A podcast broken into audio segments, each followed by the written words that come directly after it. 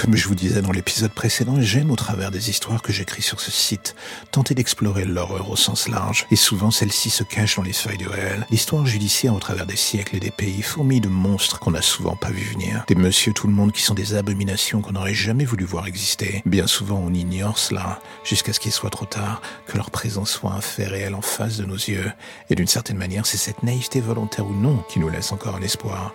Tout cela pour profiter du quotidien sans avoir envie de ne plus jamais sortir de chez soi. De nos jours, l'horreur et ceux qui lui donnent vie au sens propre, pas figuré, fascinent de plus en plus les monstres sont des rockstars, les auteurs des historiens de nos hantises. Et dans le fond, ce que je trouve le plus inquiétant est que si l'on se met à étudier les tueurs d'antan, qu'on voit la direction que prend notre époque, on peine à imaginer ce que seront ceux des décennies à venir. Mais pour l'instant, avant d'imaginer cela, mieux vaut essayer de juste faire un retour en arrière sur certains des tueurs les plus mythiques. Et encore une fois, la réalité est souvent bien plus atroce que la plus réaliste des fictions.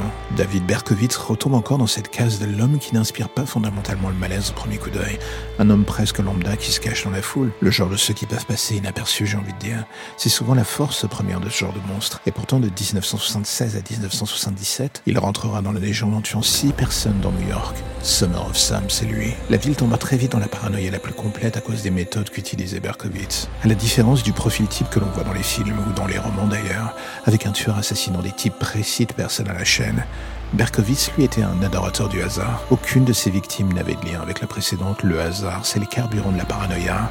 Heureusement, il commit l'erreur d'utiliser la même arme pour chacun des meurtres, ce qui au final permit à la police de le coincer. Comme quoi, varier le mode opératoire et l'arme de base reste un point à garder en tête pour rendre son tueur flippant quand on écrit ce genre d'histoire. Berkowitz en était devenu prévisible à force, et c'est ce qui causa sa chute. Et vous allez me dire, son histoire atroce aurait pu s'arrêter ici, mais l'après prend une tournure encore plus particulière. Quand on se fait arrêter, on se mure dans le silence et on finit sa vie en prison, ou bien on décide de jouer au con. Je vous laisse deviner la décision prise par Berkowitz. Dans un premier temps, pour se dédouaner, il mit l'origine de ses meurtres sur le dos de son voisin, le tout au travers d'un scénario disant que ce dernier avait commandité les meurtres via son chien qui était possédé par un démon. J'ai envie de dire rien que cela. Au point où on en était, est-ce que ça vous choque vraiment? Voyons que personne n'était dupe pendant son procès. Il finit par avouer que tout cela n'était qu'un mensonge. Est-ce que ça fera quand même disparaître le fait qu'on puisse le qualifier de psychopathe et accessoirement de pyromane fini? Non, pas du tout. La seule bonne chose qui ressortira de son histoire, c'est qu'après son jugement, une loi a vu le jour obligeant les ventes des produits liés à un serial killer à revenir aux familles des victimes. Une bonne chose malgré tout.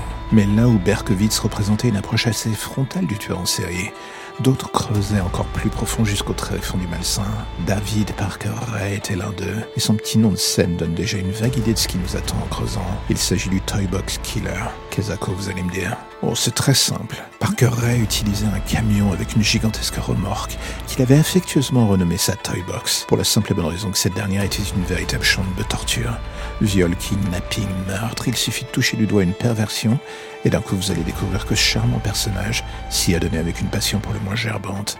Le twist est que comme d'autres tueurs en série, avant lui ou après lui d'ailleurs, il lui arrivait d'agir avec sa femme. Lui tuait, elle, elle l'aidait à faire disparaître les corps peu après. Un délicat travail d'équipe pour le moins répugnant.